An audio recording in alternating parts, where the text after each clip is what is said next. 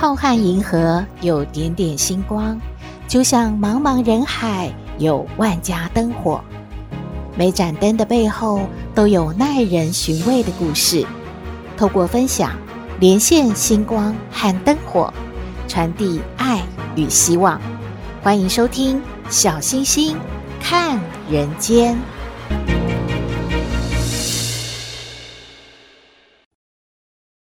Hello，各位好朋友，大家好，大家平安。最近大家都在讨论中彩券头彩二十七亿的到底是谁呀？好羡慕哦，实现了财富自由的心愿了。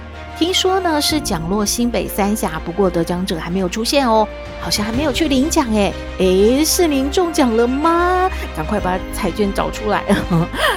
小星星很确认自己没有中奖啊，只好期待下一次了。已经要进入秋天了嘛，您会不会很想要知道自己呢在秋天到冬天的时候偏财运如何啊？诶，命理专家就说了。那得要先看看您的生肖是什么呢？如果生肖是属虎的，诶，财路通畅哦。命理专家说啊，这是延续了前一个节气的旺运，这一次在财运方面会大放异彩的，特别是投资领域会灵光闪现，直觉准确哦，抓住时机就可以大赚一笔。中奖的偏财运也是很不错的。外出的时候低头看看，说不定会捡到钱呢，太夸张了吧？第二个星座呢是属兔的，属兔的好朋友啊，可以说是财源广进，发财的机会很多呢。哪怕是和亲朋好友聊天，都有可能发现商机哦。投资的眼光准确，不过要注意喽，出手还是要以熟悉的领域为主，不熟的话就不要碰啦，以免啊不赚反赔。第三个生肖呢是属蛇，属蛇的朋友呢，在辛苦忙碌当中哦，财星强势的闪现，这个是越勤劳赚得越多的时期，突然就不行喽，也就是所谓的天道酬勤啊。而且属蛇的好朋友们，把以往的投资呢，有望在这个时候获得收益，双管齐下，使财库啊迅速的丰盈呢。您是？属兔、属虎、属蛇的吗？还是都不是？不过没关系，人生就是这样嘛。有梦最美，希望相随。继续期待下一次，您就是那个幸运的中奖者喽。以上的资讯啊，提供您参考。回到小星星看人间，不知道各位好朋友对于成功的定义是什么呢？很多好朋友就会说，一言以蔽之，人生的胜利组就是身上有贴“成功”两个字的标签了。嗯，那内容大概会是什么呢？比方说很有钱啦，住豪宅啊，开好车啊，或者是有经营企业啊，企业很成功啊，或者是说他做人很棒啊，做人成功啊，很会做事，很会管理啊，都是成功人士的一种代表了。那么，成功是与生俱来的吗？还是这些能力都需要慢慢的去培养起来的呢？今天要和您分享的这个故事啊，感谢一位好朋友的提供。他说呢，是网络上在疯传的一则寓言故事，还蛮适合当老板或者是当主管的人看的呢。故事的名称叫做《鹦鹉与老鹰》，是怎么样的故事呢？现在就和您分享。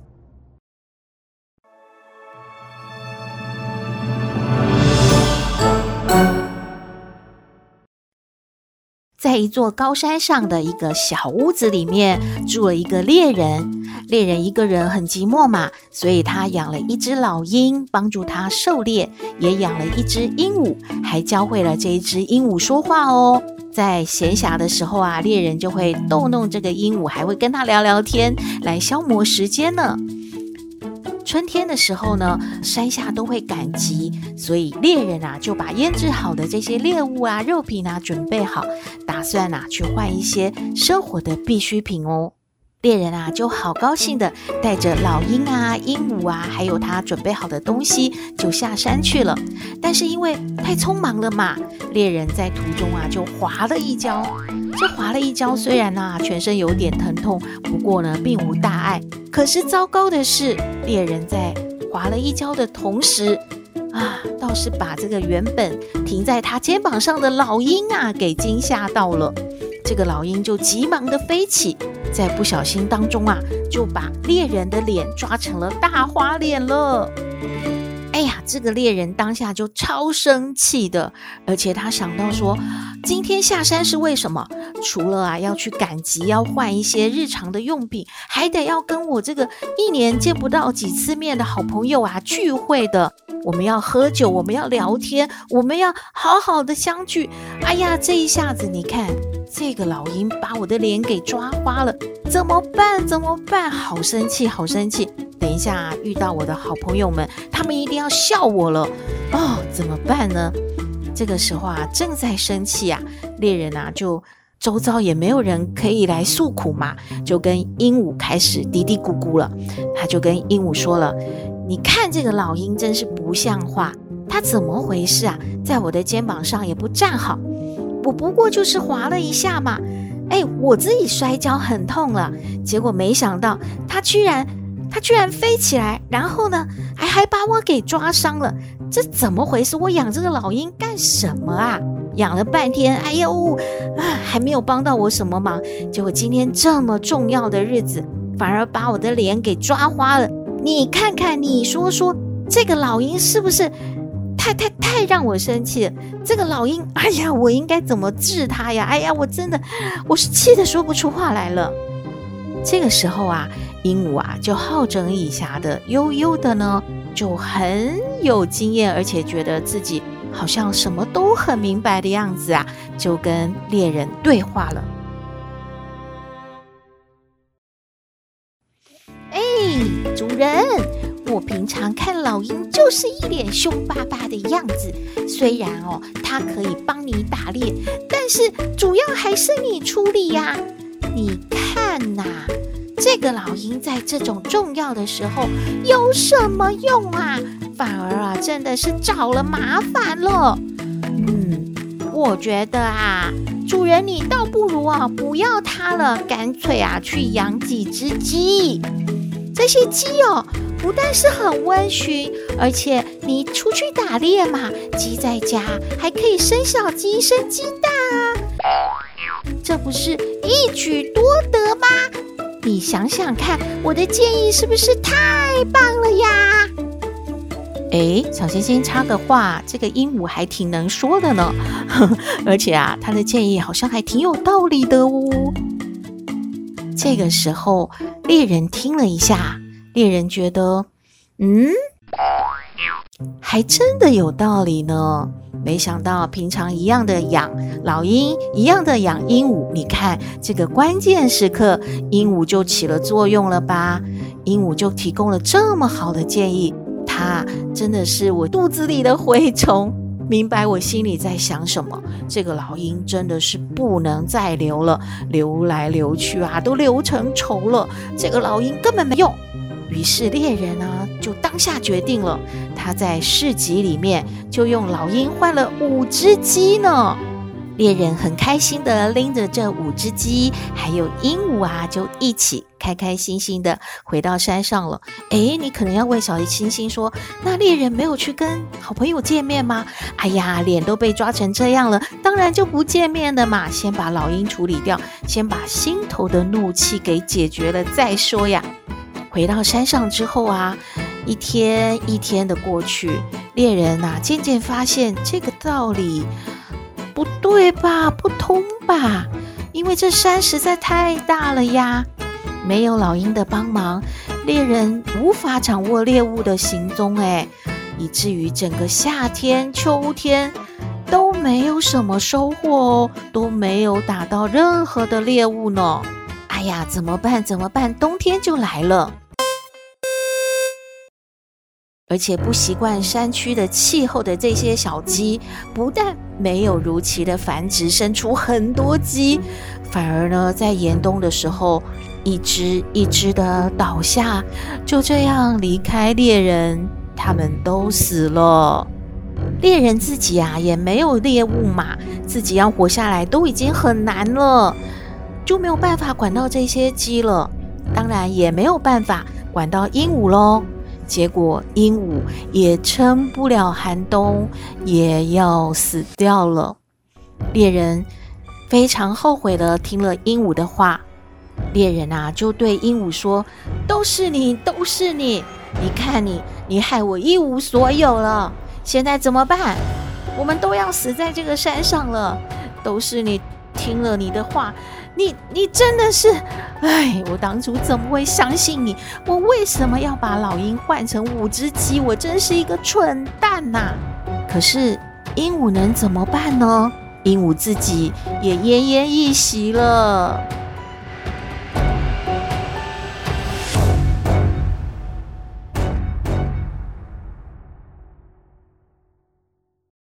这个故事的最后，当然是。大家都离开了，因为呢，真的没有人撑得下去了呀。鹦鹉也死了，鸡也死了，猎人也死了呢。嗯，当我们遇到这些问题的时候啊，好像都会先生气吧。就像猎人很生气，老鹰为什么把自己的脸抓花了？然后呢，他就询问这个同温层，觉得说鹦鹉可能是跟自己最亲近的，就来问问鹦鹉的意见。其实呢，猎人已经心有成见了，他根本只是想听听鹦鹉是不是跟自己的意见一样，而且呢是去选择了听鹦鹉和自己相同意见的那一个部分来作为决策呢。而故事中的鹦鹉呢，或许他没有意思要说老鹰的坏话，但是鹦鹉的思考毕竟是鹦鹉嘛，心态。毕竟是鹦鹉，能力是鹦鹉，经验是鹦鹉。无论如何，它就是一只鹦鹉啊，永远它都不可能成为老鹰的。所以您发现了吗？故事在提醒我们，当询问对老鹰的意见的时候，应该询问另一只老鹰，而不是问一只鹦鹉啊。或许鹦鹉是你最信任的，但是你所得到的不过是鹦鹉的看法，好像。没有什么大用的，而且呢，有可能会歪楼了。小星星倒是觉得，不问您询问了谁的意见，好像最后的判断和决策力会更重要一点。您觉得呢？成为一个成功人士，要有很赞的判断力和决策力，而且啊，绝对不能够歪楼的。诶。看谁开心的喝下午茶？搞了半天，难道小白才是成功最成功的人士吗？我们来听抖妹爱你。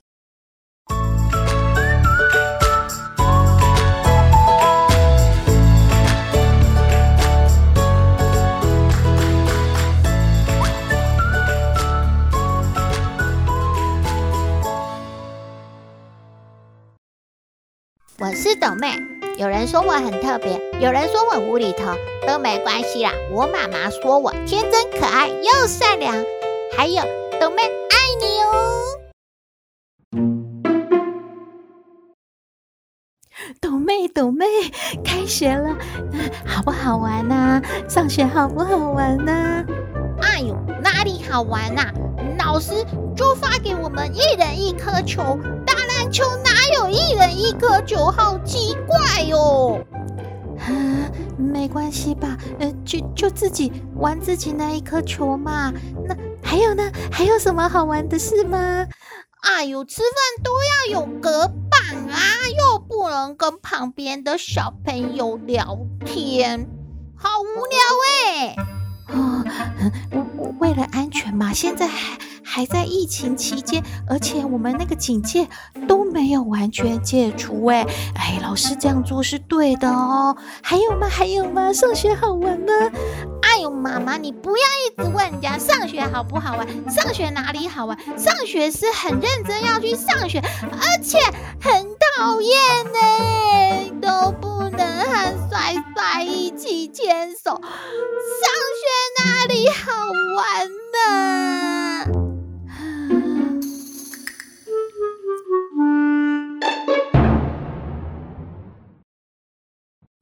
哎呦，开学了，开学了！哎呦，家里终于安静，哎呦，也干净喽！哎呦，这个豆妹和弟弟不在哦，阿妈哦，觉得哦，哦，家里面哦，太舒服，太舒服喽！哎呦，这个家事哦。都做完喽，啊，忙完要干嘛？好无聊，好无聊哦！啊，这样啊，小白，小白，你过来，过来！哎呦，来陪阿妈喝下午茶哦！来，阿妈给你倒水 哦，来哦！阿妈又给你准备那个点心呢，来，出一块。好不好吃啊，小白？哎呦，乖乖哟！哎呦，小白陪阿嬷喝下午茶，哎呦，好幸福，好幸福哦！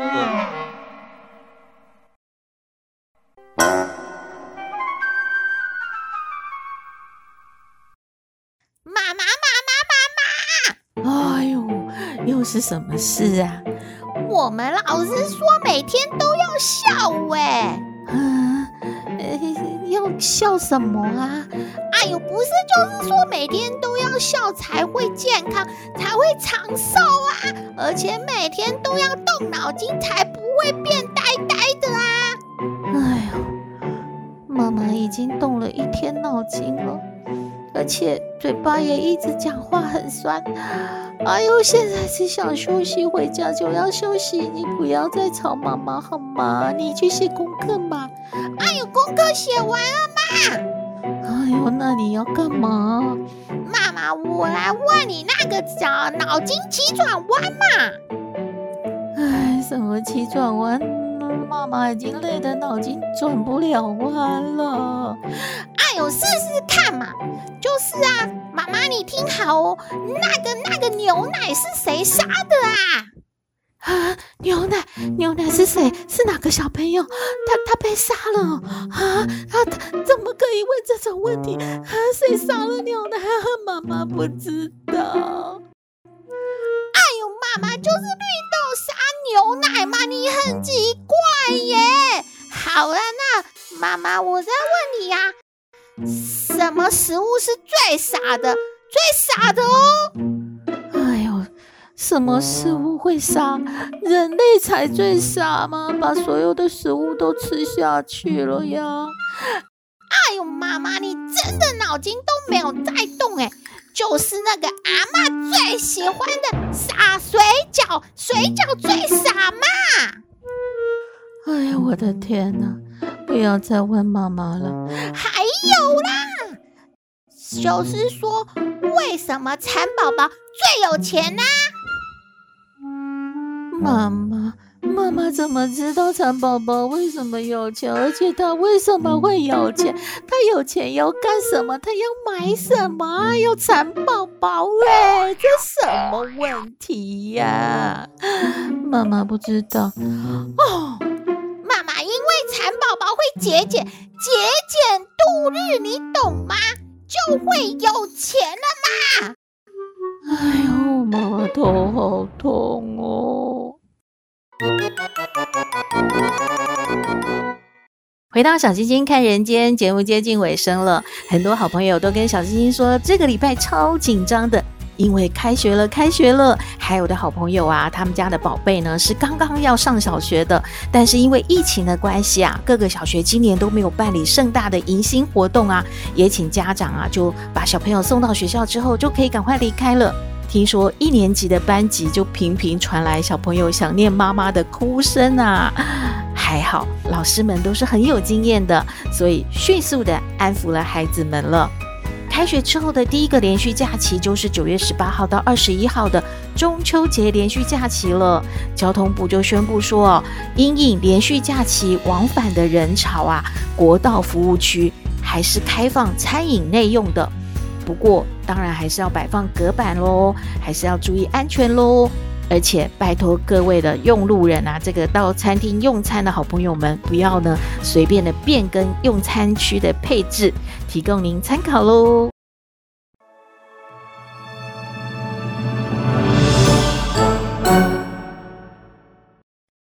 今天的节目就到这边，您有任何的建议都欢迎您写信给我们，我们的信箱号码是 skystar 五九四八八 at gmail dot com，也请您在 Podcast 的各个平台下载订阅小星星看人间节目，您就可以随时欣赏到我们的节目了，也可以关注我们的脸书粉丝页，按赞追踪，只要是有新的节目上线，您都会优先知道的哦，祝福您。日日是好日，天天都开心，一定要平安哦！我们下次再会了。